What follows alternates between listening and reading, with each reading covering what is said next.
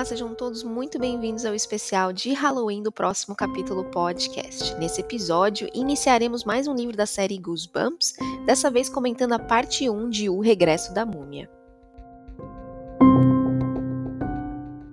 Oi, amiga, gostosuras ou travessuras? Sempre gostosuras, né? Travessura dá trabalho.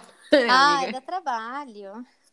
Também acho. Dá muito trabalho, dá preguiça, não dá. Uhum. E você tá bem? Tô bem, e você? Tudo bem. Dando sequência ao nosso especial de Halloween, O Regresso da Múmia é o 23º livro da série do Goosebumps e foi publicado em 1994 em Portugal e tinha 118 páginas. Não foi publicado no Brasil esse livro. Não foi? Não foi. Curioso, não é? Bastante. Por que será? Será? Por que será? Não sei, pode ser que. É, é, estranho pensar, né? Porque o Brasil tem mais população que Portugal, né? Seria mais interessante vender no Brasil, mas talvez as vendas não, não tivessem indo tão bem no Brasil, não sei. Não sei. Talvez não tinha editora para isso. Não sei. E eu queria abrir um parênteses aqui. Não é nada pessoal, tá? Com os títulos dos livros, mas é que nesse caso, o meu cérebro processa melhor o retorno da múmia do que o regresso da múmia. Também não estou criticando a tradução, é porque eu já estou pedindo desculpa antecipado, porque provavelmente eu vou falar errado nesse capítulo, nesse episódio e no episódio seguinte da semana que vem. Então já estou aí me desculpando. É, eu também anotei como retorno da múmia. Mas eu acho que o de Portugal é o regresso. Então é problema deles da tradução. Se tiver alguém aí escutando em Portugal, não temos nada contra, não. Tá? Desculpa, tá? gente. A gente não está acostumado. É, eu acho também que o retorno da múmia fica mais marcado na nossa cabeça, talvez por causa de alguns filmes que tiveram quando a gente era criança, né? Justo. Enfim. E, e o livro em inglês é Return, então a gente está traduzindo literalmente no nosso mente, sabe? E já que a gente falou do Goodreads, eu só queria comentar que tem um site parecidinho com ele, que é para o Brasil, ou, ou em português, que ele se chama Scooby, que é Books ao contrário. E eu, particularmente, eu, eu, tenho conta nos dois, mas quando eu quero olhar a avaliação, eu acabo consultando o Goodreads, porque como é inglês, acaba mais gente indo lá, né, comentar e registrar do que só o Scooby, que é em português. Mas eles funcionam do mesmo jeito. Bom, vamos à sinopse então dessa história aí. Gabe está um pouco nervoso em voltar ao Egito. As peças que seu tio e prima lhe pregam também não ajudam a situação.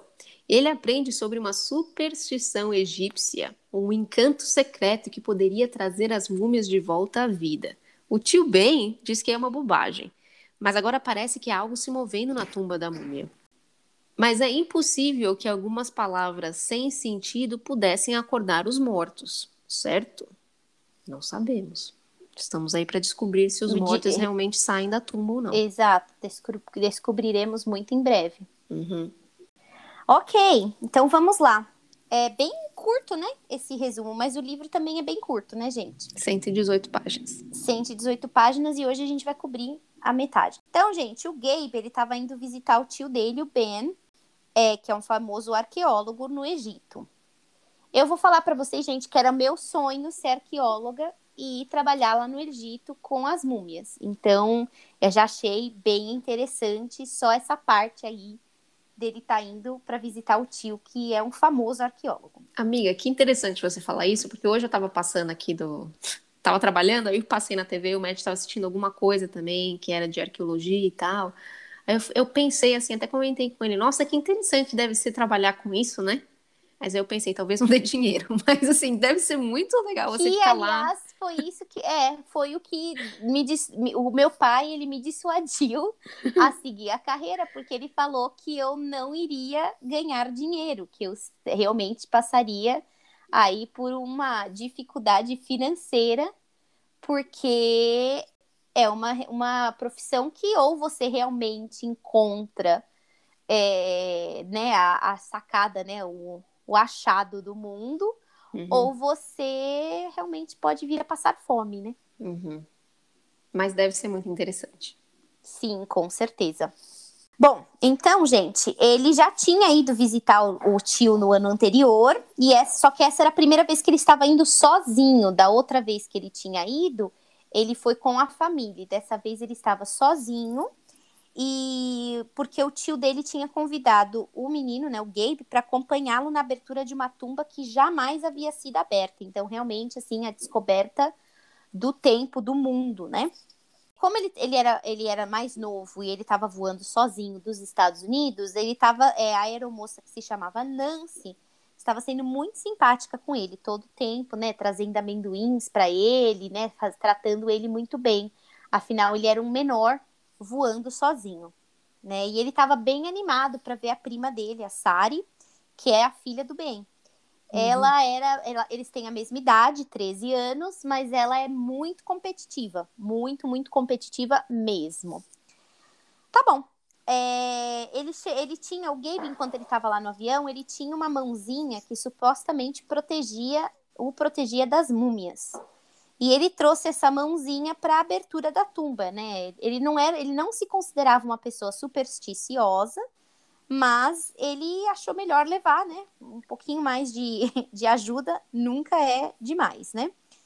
E essa mãozinha específica, quando ele estava lá na casa dele em Michigan, que é um estado dos Estados Unidos, ela estava sempre quente. Agora que ele estava no avião, ela estava fria. Né? Então ele achou isso daí bem esquisito, mas ele tentou não pensar muito nisso porque ele estava com um pouco, né? Ele falou: não posso deixar o medo me dominar. Quando o Gabe desceu do avião, ele viu que tinha muita gente. Né? Tava todo mundo descendo, afinal, gente, era um avião, né? Um voo internacional, tinha muita gente. E é um aeroporto pré-Covid. Então tinha uhum. mais gente ainda. E aí deu uma pequena onda de pânico lá na cabeça dele, nos pensamentos, né? Invadiram. Porque ele tava morrendo de medo que ele não ia achar o tio. Ele ficou pensando, meu Deus, eu não tenho nem o telefone dele. E se ele esqueceu que eu tô vindo hoje, né? Aquelas uhum. coisas que uma, uma pessoa ansiosa entende muito bem, né? E Você... lembra que o livro é de 94, então a gente também não tem celular, WhatsApp, conecta no Wi-Fi, blá blá blá, né? Sim, e ele também, ele é novo, né? Tá sozinho, primeira viagem, né? Ele deixou bem claro que era a primeira viagem que ele estava fazendo sozinho. Então, uhum. definitivamente não era não era fácil para ele, né? Amiga, você não ficou com medo na sua primeira viagem internacional sozinha? Então, é que eu a minha primeira viagem internacional sozinha eu já era um pouco mais velha. Sozinha de tudo, você tá falando, né? Eu já uhum. era mais velha, né? Mais velha quanto? Sozinha de tudo, eu já tinha uns 18, 17. Ah, sozinha de tudo. Eu também, eu fiquei com medinho, amiga. Faz tanto tempo que eu admito que eu não me lembro, minha gente. Não é medinho, eu fiquei insegura, assim, sabe? De não entender o que o comissário ia falar, ainda ia fazer uma conexão. Dá um, friozinho na barriga, né? Ia ter que me expor com inglês. Mas aí, na pior das hipóteses, eu só falo assim, frango, chicken, no avião e tá tudo certo. Ou pasta. Pasta sempre é a melhor opção para comer no avião, entendeu? Não tem erro, exatamente. Tudo menos peixe, é o que o pessoal fala, não é? Exato. E na conexão, foca no número do voo e vai achar seu portão, né? Exatamente. Então, uhum.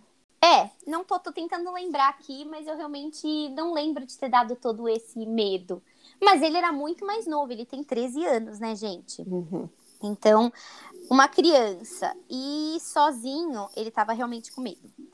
Aí veio um taxista oferecer um serviço para ele, coberto tal. Ele até achou que era uma piada do tio, foi dar um abraço no homem, mas era de fato um estranho, gente. Não era o tio dele. Aí foi o maior bafão, ele ficou bem envergonhado, mas tá bom. Aí, gente, é, depois dessa situação toda, ele virou assim, ele começou a ouvir que tinha, tinha umas pessoas rindo, né? E era o tio e a prima, que estavam um pouquinho mais longe, esperando por ele, né? E a prima, Sari, né, que tem a mesma idade que ele, ela não tinha mudado nada, continuava extremamente competitiva, é, era meio cansativo, e a gente vai ver ao longo do livro que realmente é meio cansativo, né? Mas o Gabe, ele também sentia um pouco de dó dela, porque ela tinha perdido a mãe muito cedo, e a maior parte do tempo dela ela passava no internato, porque o pai estava no Egito, então ela ficava lá em Chicago no internato praticamente o ano inteiro. E aí, quando ela não, quando terminava, né, o, o, o ano letivo, ela podia visitar o tio, o pai, quer dizer. O tio já avisou que eles não iam parar em Cairo e eles iam direto para Al-Jizá, que é onde ficam as, as pirâmides, né? pirâmides. né? Isso. Eles estavam morando dentro, morando em, em, tendas perto do trabalho, porque tinha muita coisa para fazer, então eles não queriam perder tempo com o transporte, né? E o Gabe, ele fala, né, que ele estava muito animado, muito ansioso, porque ele era descendente de egípcios pelos dois lados da família, tanto por parte de pai quanto por parte de mãe. Os, os pais eram nascidos nos Estados Unidos, mas os avós todos nascidos no Egito. Então, para ele, ele estava sendo uma experiência incrível dele poder visitar a terra de onde os ancestrais deles vieram, né, dele, vier, dele vieram.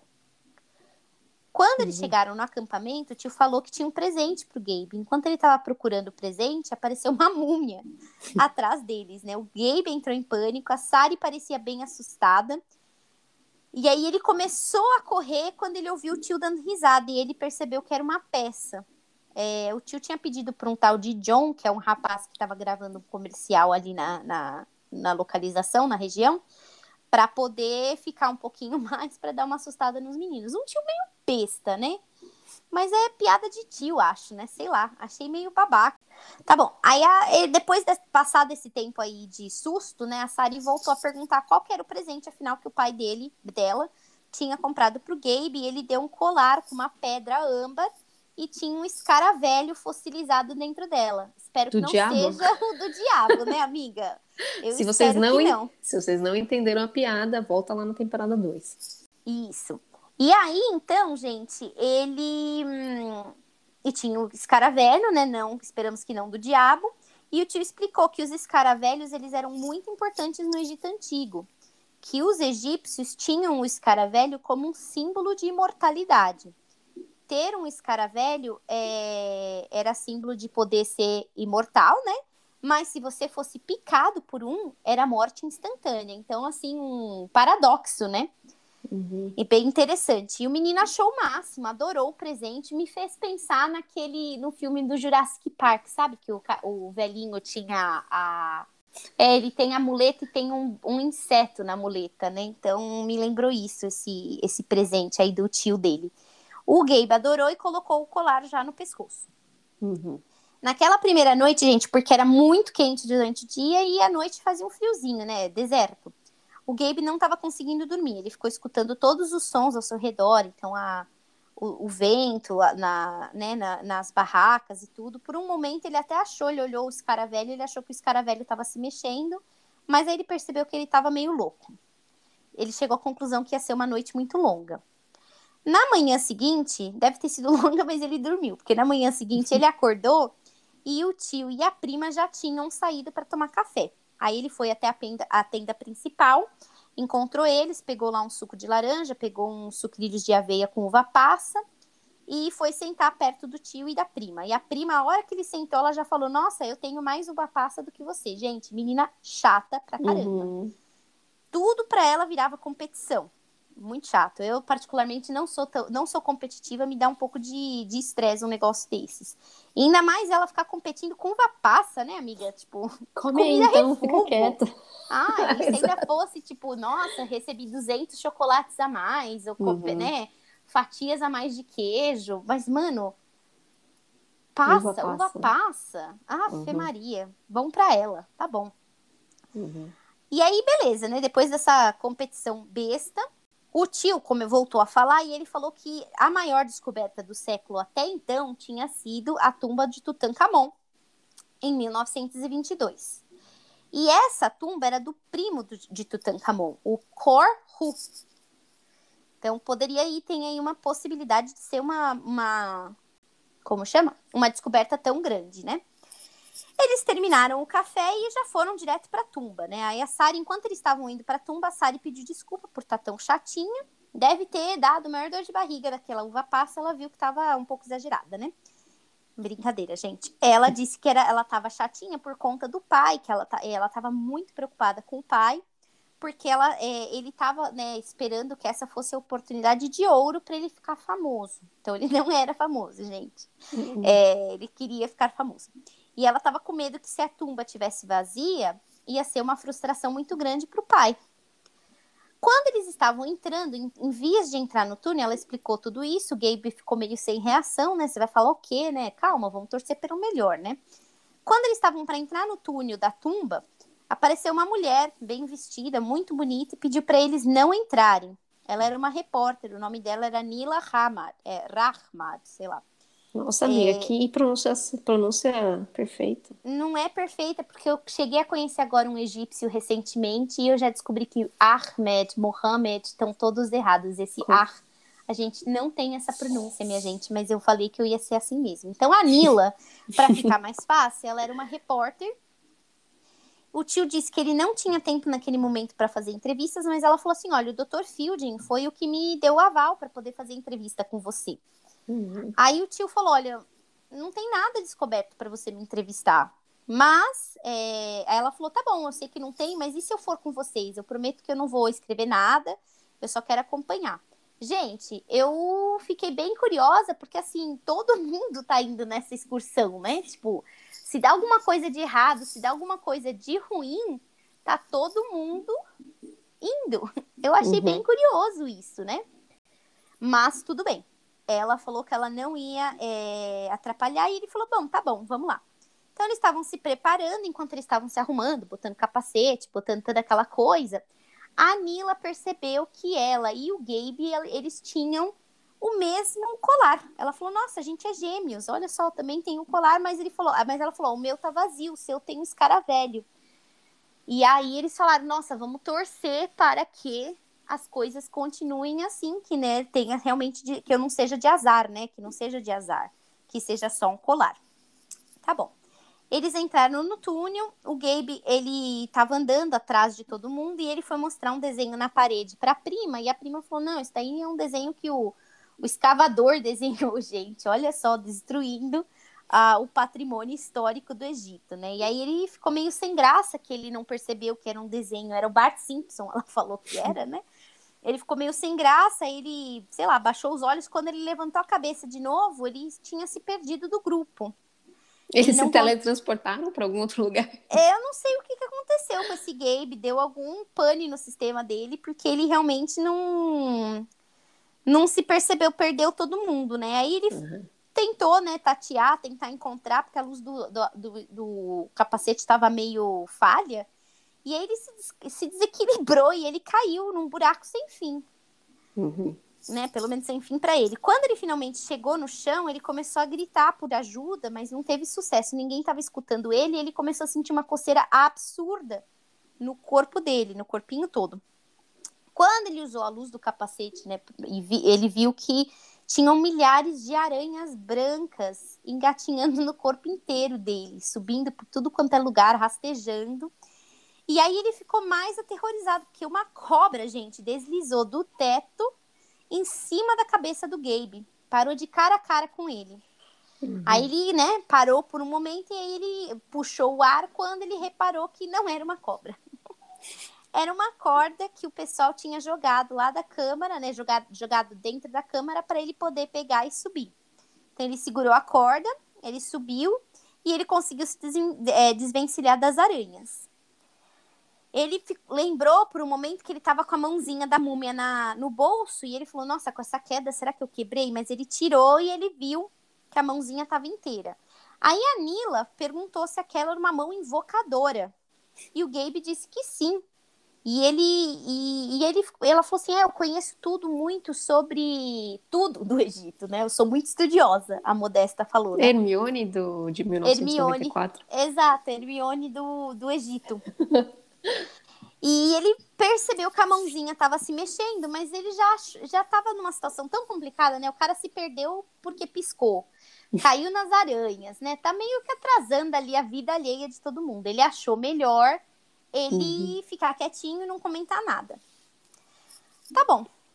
Alguns dias depois, né? Dois dias depois, porque aí naquele dia eles fizeram todo esse passeio. E aí, no, dois dias depois, o tio falou: agora vocês ficam aí no acampamento que os adultos vão ter que trabalhar. Aí, dois dias depois, o tio avisou, né, as crianças que estava na hora deles voltarem para o túnel, porque eles acharam a porta da tumba e eles estavam em vias de abri-la. Os meninos e a Nila foram com o tio, chegaram lá, né, tinha uma maçaneta de leão e, e e estavam tava em vias de abrir a maçaneta, né? E aí a Nila falou assim: Olha, eu vou tirar foto de você abrindo a câmera, porque é um momento inédito, né? Precisa ser. Quando ele estava em vias de abrir, gente, veio uma voz que falou assim: Não atrapalhem meu sono pacífico. Aí, gente, todo mundo deu uma gelada, né? Mas não era a múmia. Era o Omar Fielding, o parceiro do tio Ben. E ele estava avisando que os hieróglifos estavam falando que é, eles não podiam perturbar o sono da múmia príncipe. Ele só estava lendo, gente, o que estava escrito. Não estava, não foi dito uma vez, não foi desenhado nenhuma, nem uhum. duas, nem três. Foram cinco vezes que tinha escrito lá que você não podia perturbar o sono pacífico do, do príncipe. Tá meio que explícito para não fazer nada, né? É, estão pedindo para você realmente não fazer, né, gente? As consequências seriam muito feias. Uhum. O tio falou: Olha, eu sou um homem da ciência, nada pode parar a ciência, eu vou continuar. Se você não quiser, você sai. E o Omar falou: Não, nós não concordamos com isso, isso não é certo. E o Omar foi embora. Aí o tio falou: Olha, se alguém mais quiser partir, a hora é agora, beijos, tchau. Ninguém quis, gente. Você já chegou até aquela altura do campeonato, até crianças estão vindo para chacina.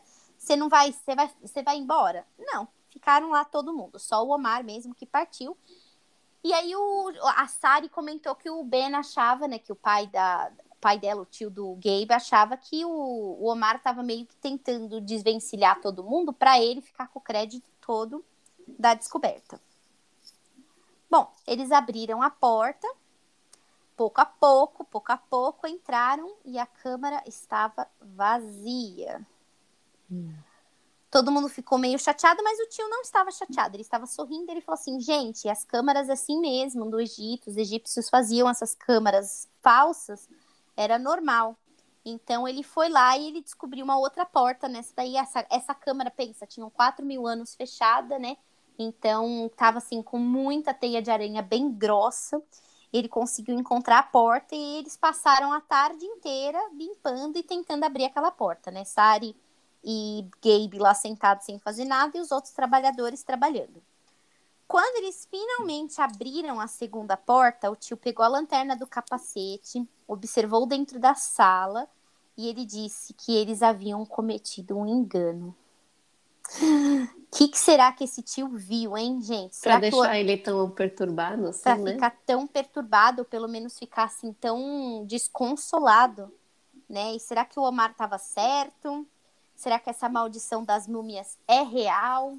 Será que a mãozinha vai ajudar o Gabe? Tem muita coisa aí do será, né? Tem muita coisa pra uhum. gente pensar. E aí, amiga, o que, que você achou? Desse. Ah, eu acho, eu acho legal que nem você comentou todo o contexto de ser no Egito e né, toda a parte da. Não é mitologia, como é que fala? A história mesmo, né? Sim. Do Egito e das pirâmides. Sempre me causou um pouquinho de curiosidade mesmo com relação a isso. Eu tenho super vontade de ir lá, mas não é um lugar muito fácil por enquanto, né?